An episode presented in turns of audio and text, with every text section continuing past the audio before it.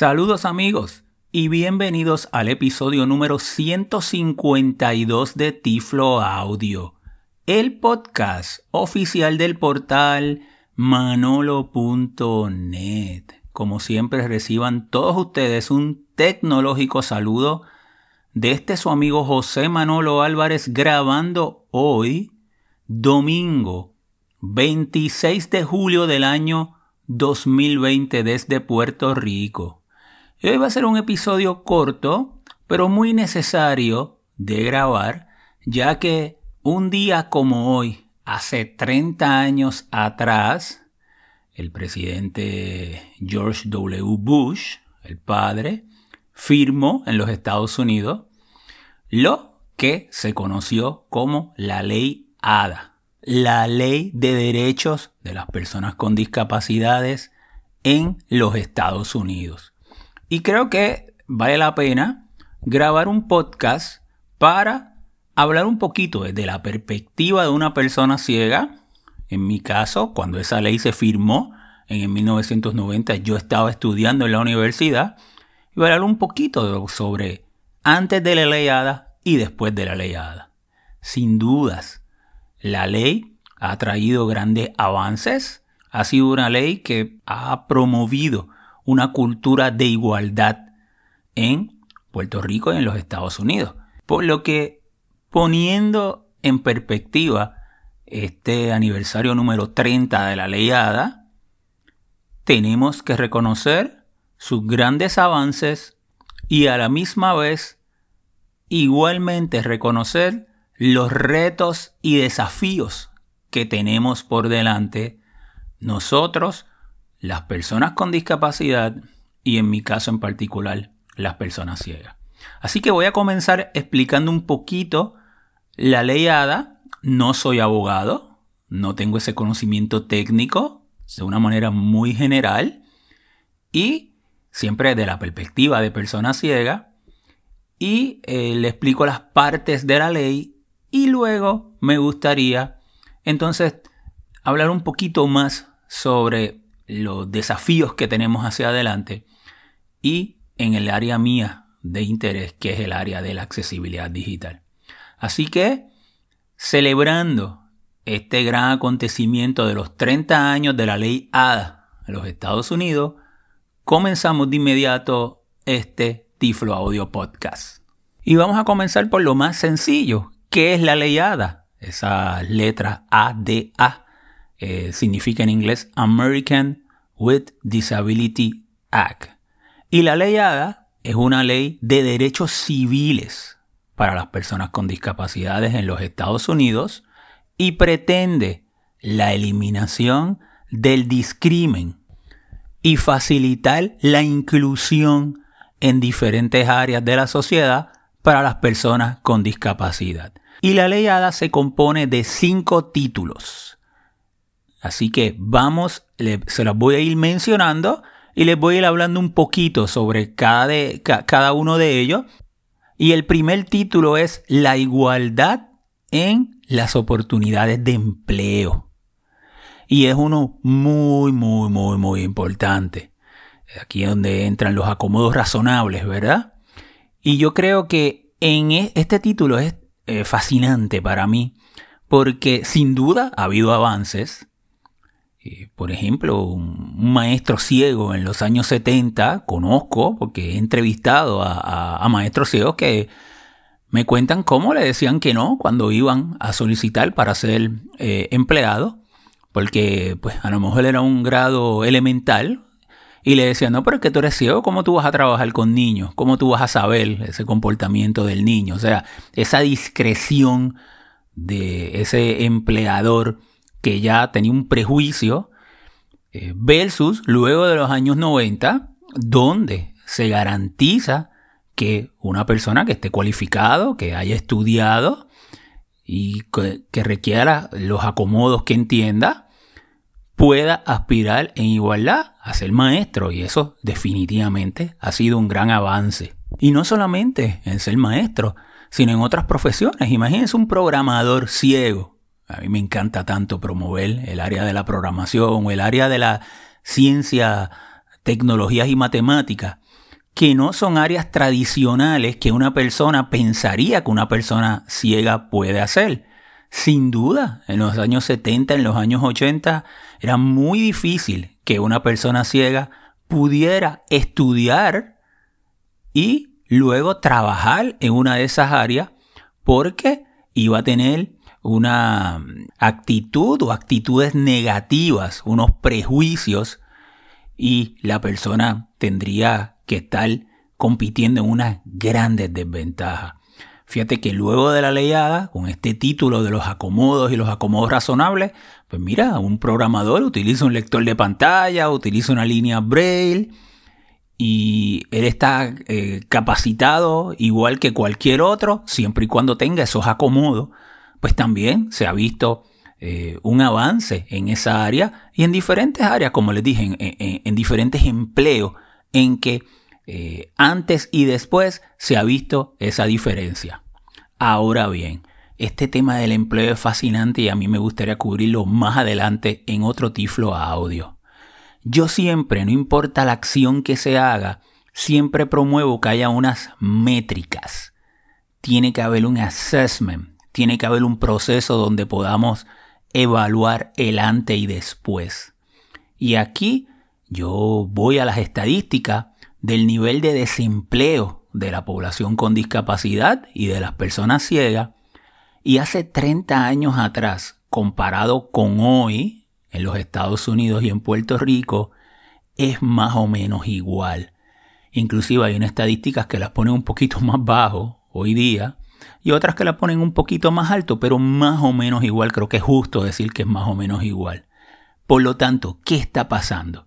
¿Por qué luego de una ley de derechos civiles, como es la ley ADA, y en el caso de la tecnología, de la asistencia tecnológica, donde cada día más nuestra población ciega tiene acceso a la tecnología y a nosotros nos dicen que con la tecnología vamos a tener mejores oportunidades educativas y laborales, ¿por qué el día de hoy no ha habido un aumento significativo en el empleo de nuestra población? Y eso hay que evaluarlo. Y yo en el caso de la tecnología, que me encanta, me fascina, y he participado en foros donde así lo he dicho y donde quiera que me inviten a participar de este tema, ahí estaré con una voz hacia nuestra población, nuestro colectivo de personas ciegas. Pienso que el gran fallo ha sido la implementación. Ustedes fíjense que cuando una persona ciega va a usar tecnología, pues lo primero que se hace es identificar esa necesidad. ¿Cuál es la necesidad? Por ejemplo, vamos a ver en, el, en, el, ámbito educativo. Pues tú tienes un estudiante ciego y tiene una necesidad de lectura. Él tiene que acceder a esa lectura que los otros niños en el salón lo hacen visualmente. Identificamos esa necesidad. Luego vamos al próximo paso que es la fortaleza. Vamos a ver ese estudiante ciego eh, ya sabemos que él no puede ver con sus ojitos, pero él puede escuchar, puede tocar. Ah, pues él tiene una fortaleza. Y esa necesidad con esa fortaleza iría a nuestro tercer paso. Vamos a aplicar en el caso de la tecnología. ¿Qué tecnología nos pueden ayudar para que él pueda leer? Bueno, pues está el braille, el braille. Eh, puede haber una línea braille, puede haber una impresora braille le pueden pasar los documentos en braille, en audio, pues desde que un acomodo puede ser que le lea, el maestro le lea, o hay un asistente que le lea, o en el caso de la tecnología, un lector de pantalla, eh, audiolibros, ¿ves? Entonces se hace la recomendación de tecnología, de asistencia tecnológica para llenar esa necesidad. Y luego que se hace esa recomendación, entonces por ejemplo, en Puerto Rico, en los Estados Unidos, entra un proceso donde el Departamento de Educación le compra esos equipos a ese estudiante ciego. Y una vez se le compró ese equipo, todo el mundo piensa que ese es el logro. ¡Wow! Ya él tiene su computadora para adelante con su lector de pantalla y su scanner, ¿verdad? Pero ¿saben qué? Ahí es donde realmente comienza el proceso porque ahí es donde empieza la implementación. ¿eh? De quién va a adiestrar a ese estudiante, quién va a adiestrar al maestro de ese estudiante, cómo es que se va a utilizar, cuáles son las estrategias, cuáles son las técnicas para darle esos documentos. Porque al final tenemos que hacer un assessment, tenemos que hacer un, un, continuo proceso de evaluación. Oye, si se le dio ese equipo en agosto a ese estudiante, ¿qué pasó a mitad de semestre? Él está leyendo, él está comprendiendo esa lectura, él está aprendiendo, él está sacando mejores notas o no.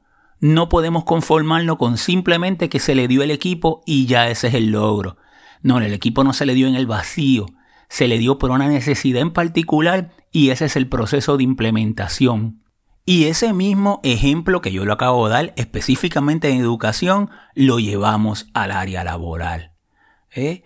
Es necesario y fundamental que nosotros como personas ciegas tengamos destrezas tecnológicas, usar los lectores de pantalla, computadoras, celulares, tabletas, pero a la misma vez el dominar esas destrezas nos tienen que servir para nosotros obtener educación, nosotros obtener empleos, nosotros poder obtener una mejor calidad de vida y eso lo tenemos que medir. Y en este caso estas estadísticas nos dicen que hace 30 años más o menos el nivel de empleabilidad era igual que el de hoy o el nivel de desempleo eh, muy alto entre la población de personas ciegas. Fascinante tema, lo dejo ahí porque eh, si no el programa no es de esto como tal, pero más adelante me encantaría eh, hablar sobre eso y hablar más en detalle sobre las diferentes razones que yo entiendo, ¿verdad? Basado en mi experiencia. Y cómo tenemos que solucionar eso, porque realmente si tenemos eso eh, y esa data la tenemos frente a nosotros, ¿qué podemos hacer para que finalmente en este caso, volviendo a la ley, y una ley como la ley ADA, permita que más personas ciegas puedan tener empleo? Y hay una gran diferencia entre lo que la teoría nos dice que yo puedo aspirar a un empleo al resultado que realmente lo tenga. Y nosotros no nos podemos conformar porque hay una ley que garantiza que podemos tener mejores oportunidades laborales. El resultado es que tengamos y mejores oportunidades laborales y que estemos empleados. Así que vamos al segundo título de la ley ADA, y este habla de las entidades gubernamentales, cómo el gobierno tiene que garantizar que sus servicios sean accesibles y en este caso también les voy a hablar un poquito al final sobre el área de la accesibilidad digital y el gobierno tiene esa responsabilidad sin lugar a duda. Vamos al título 3. El acomodo público y las facilidades comerciales. La empresa privada también tiene una responsabilidad bajo la ley ADA. Fíjate que hay una diferencia entre una empresa privada y el gobierno. El gobierno tiene esa responsabilidad por, una responsabilidad natural. Pero la empresa privada muchas veces decían, no, no, él está viniendo voluntariamente aquí, esa persona ciega está llegando aquí voluntariamente. No, no, no, no, no. También tiene esas responsabilidades, tanto en, el acceso físico, rampa, eh, elevadores, como el, tamaño de los marcos de las puertas para que pueda pasar una silla de rueda, por ejemplo, como en el aspecto de la accesibilidad digital. Y ahí le voy a estar hablando al final un poquito nuevamente sobre el caso de Domino's Pizza y lo fascinante y ese precedente que le da fuerza a la ley ADA con la accesibilidad en el Internet, en documentos digitales, en cursos en línea y más hoy día con esta relación del COVID-19, donde los servicios, los trabajos, los estudios se están haciendo de forma remota. El título 4 habla de las telecomunicaciones para el 1990. Aquí se le dio una importancia mayor a las personas sordas y eh, que utilizaban equipos de TTY, TTY, que básicamente es para establecer una comunicación telefónica por texto. Y acuérdense que en el 1990, no, cuando se hace la ley, y un poquito antes, cuando se estaba eh, trabajando en el Congreso y todos los, los cabilderos y ese proceso, pues no existía el Internet per se, comercial, como lo existimos hoy, no existían los celulares como lo existían hoy, y las apps, y ese acceso digital no es igual al que nosotros tenemos hoy.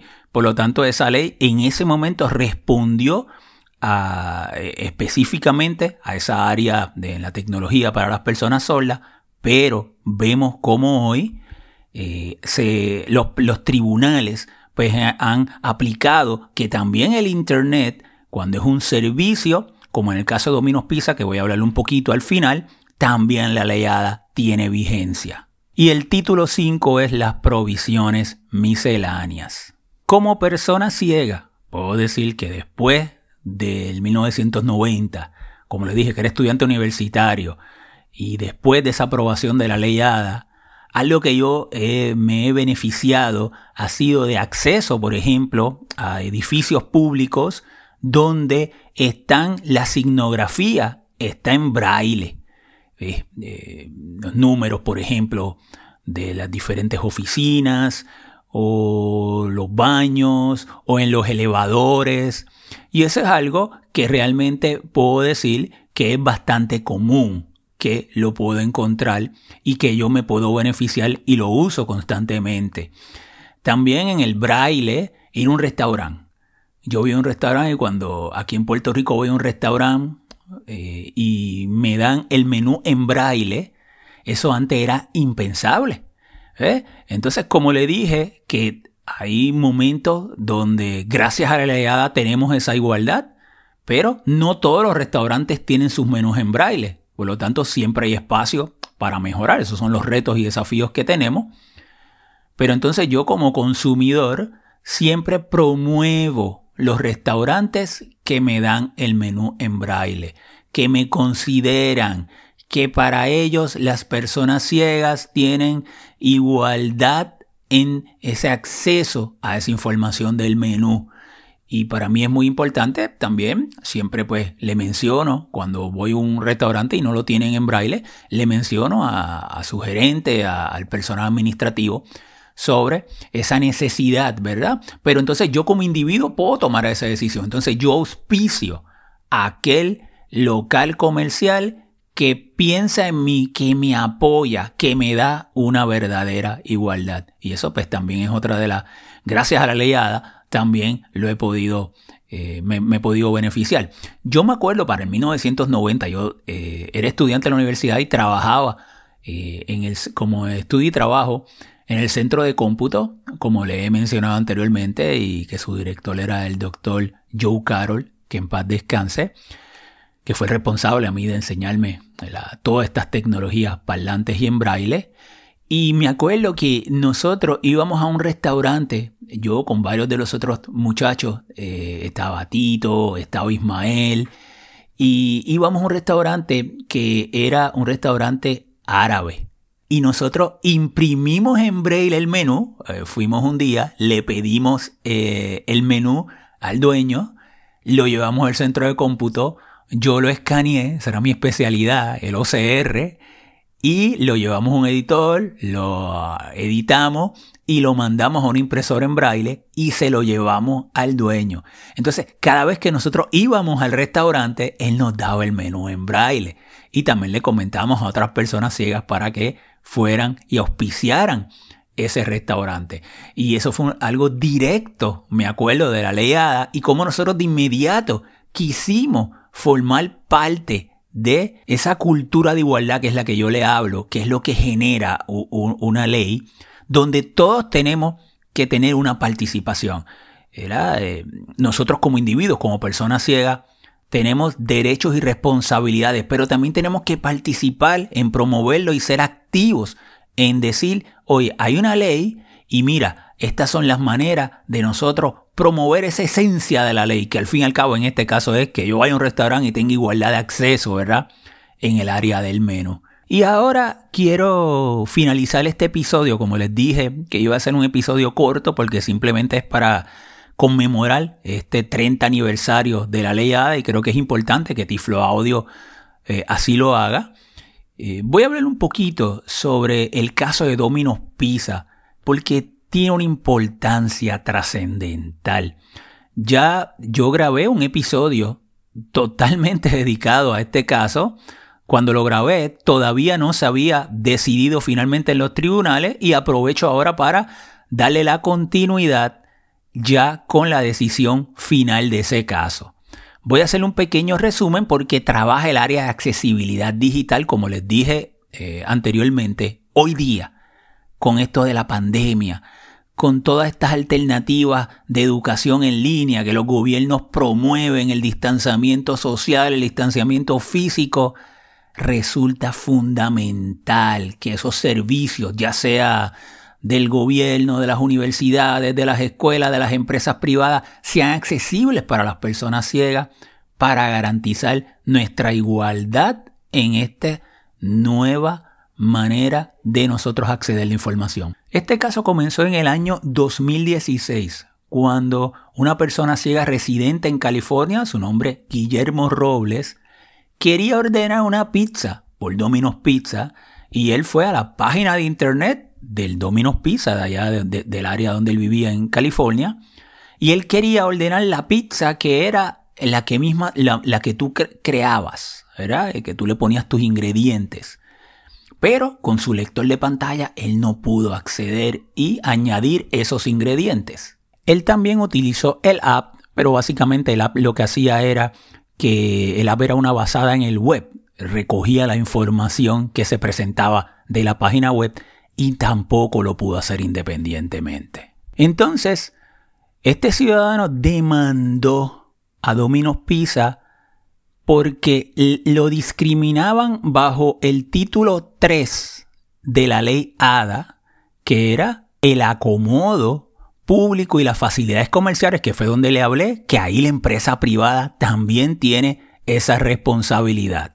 Domino's Pizza alegó que ellos no estaban discriminando, porque este ciudadano pudo haber llamado por teléfono, como cualquier otra persona lo hacía, y pedir su pizza con los ingredientes personalizados por teléfono. Por lo tanto, que ellos no tenían que hacer esa página accesible, esa sección accesible, porque ya estaban dándole una alternativa. Y también decían que la ley ADA no cubría, porque la ley ADA era una ley de 1990 y no se mencionaba el Internet en la ley ADA como tal. Y también había un acontecimiento donde el Departamento de Justicia en el 2010 tenía que generar una guía de accesibilidad y Domenos Pisos se amparaba en que esas guías todavía no se habían generado. Y en el año 2017 el Tribunal de Distrito falló a favor de Dominos Pizza. Pero el ciudadano entonces fue a el noveno circuito, un tribunal de mayor jerarquía en los Estados Unidos, y entonces ese tribunal falló al favor del, del ciudadano e indicó que definitivamente Domino's Pizza estaba discriminando porque no le dio a ese ciudadano la oportunidad de él pedir la pizza independientemente por él, exactamente igual que cualquier otra persona que lo hacía por el app o por la página de internet. O sea, la única razón por que ese ciudadano no lo pudo hacer, fíjate que él dominaba el lector de pantalla y accedía a la tecnología independientemente, era porque la página era inaccesible. Y por lo tanto, él como persona ciega, ¿eh? ¿por qué él no pudo pedir? Porque era una persona ciega. Y como no lo podía visualmente y la página era accesible, no lo podía acceder en igualdad a la página, no cumplir con las guías de accesibilidad, utilizando su programa lector de pantalla. Entonces Dominos Pisa decidió llevar el caso a la Corte Suprema de los Estados Unidos. Y realmente son muy pocos los casos que se ven en la Corte Suprema de los Estados Unidos, pero es eh, definitivamente un tribunal de mayor jerarquía en los Estados Unidos como tal.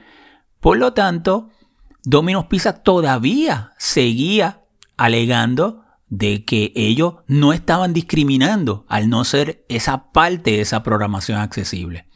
Pero resulta increíble, ¿verdad? Cómo Domino's Pizza, sencillamente tan fácil que era hacer eso accesible ya, ¿verdad? Este, y pues todas las ganancias que la, que la empresa pudo haber tenido en, en su mercadeo, en su responsabilidad con la sociedad, pero ellos continúan adelante con el caso Y en el pasado mes de noviembre, la Corte Suprema de los Estados Unidos denegó ver el caso y dictaminó que ese caso estaba resuelto por el noveno circuito y que Domino's Pizza tenía que hacer esa eh, sección de su página y de la app accesible. Por lo tanto, y que definitivamente la ley ADA sí, bajo el título 3, amparaba a este ciudadano ciego. Por lo tanto, esa decisión es un precedente muy importante para la accesibilidad, porque demuestra que la ley ADA tiene una vigencia y que realmente lo que aquí se estaba, eh, estaba en juego, estaba en discusión, era la igualdad de acceso a un servicio por una empresa privada. Por lo tanto, fíjense lo importante que son las decisiones en los tribunales, porque sientan unos precedentes que este sin lugar a duda ha permitido que otros casos que estaban pendientes comiencen a avanzar el proceso de la accesibilidad digital. Fíjense ustedes que ya desde hace 20 años, de 1999, la WCAG ya eh, emitió sus primeras eh, pautas, sus estándares de cómo es que una página de Internet tiene que seguir unas guías para que sea accesible. Ya vamos por la WCAG 2.1 y ya no solamente son las páginas de Internet, como era hace 20 años, que era una página totalmente estática, sino también páginas dinámicas, aplicaciones móviles. Y es muy importante porque eso es nuestra tendencia. Cada vez los servicios y como resultado de la pandemia, muchos se van a quedar en línea. Fíjate que toda esta pandemia lo que ha hecho es acelerar ese proceso que poco a poco, poco a poco iba penetrando, ¿verdad? Una mayor educación en línea, pero ahora de repente es o sí o sí y muchos de ellos se van a quedar. Entonces es eh, extremadamente importante que los mismos sean accesibles. Qué frustrante es cuando uno va, por ejemplo, a llenar un formulario y no es accesible, o le envían un documento PDF y no es accesible, o uno va a una página porque tiene que recibir un servicio y no es accesible. ¿Eh? Al día de hoy yo siento una gran frustración porque uno, uno dice, yo domino eh, mi lector de pantalla, yo quiero hacerlo, ya está centralizado, está perfecto, solamente que tiene que ser accesible. Entonces esa barrera, eh, sin duda, es la diferencia en que nosotros podamos aspirar a mejores oportunidades en todas estas eh, áreas que le he mencionado. Así que con esta parte final de la accesibilidad digital, yo pues quiero finalizar este podcast y siempre dejarles saber ustedes que tenemos esa responsabilidad que cada vez que nosotros vayamos a un sitio, cada vez que nos envían un documento, cada vez que accedamos a información digital y no sea accesible, dejarlo saber, buscar personas que conozcan del tema y referirlo, y promover que nuestros países eh, hagan legislaciones, pero que esas legislaciones se cumplan. ¿eh? Eh, y nosotros no podemos permitir que los países hagan legislaciones para que simpáticamente se vea que están haciendo algo por la población, pero que al fin y al cabo todas las legislaciones siempre fallen en nuestra contra. todos esos son factores muy importantes en un mundo donde cada día más vamos a acceder a la información digital. Así que finalizando este episodio, amigo, las leyes pueden ser tan poderosas como los resultados que muestran o sencillamente pueden ser letra muerta si por más bonito que esté escrito no trae unos resultados ni no promueve una mayor igualdad hacia nuestro colectivo y en este caso de personas ciegas. Así que los 30 años de la ley ADA sin lugar a duda han traído grandes avances y a la misma vez, hoy en el año 2020, nos presenta todavía retos y desafíos que tenemos que atender. Bueno amigos, hasta aquí este episodio de hoy de Tiflo Audio. Le dejo mi información de contacto, el portal manolo.net, www.manolo.net, el sitio de Tiflo Audio, www.tifloaudio.com, para que escuchen todos los podcasts Pueden descargar el app de Tiflo Audio, ya sea si tiene un producto Apple, un iPhone, un iPad o un celular o una tableta Android y descargarlo es gratuita el app. Pueden escuchar ahí nuestros episodios. La dirección de la página de mi fundación sería www.fundacionmaloronet.org, donde promovemos destrezas de programación y pensamiento computacional para las personas ciegas. Me pueden seguir en Twitter como Tiflo Manolo o enviarme un correo electrónico manolo.manolo.net. Amigos, será entonces hasta una próxima ocasión.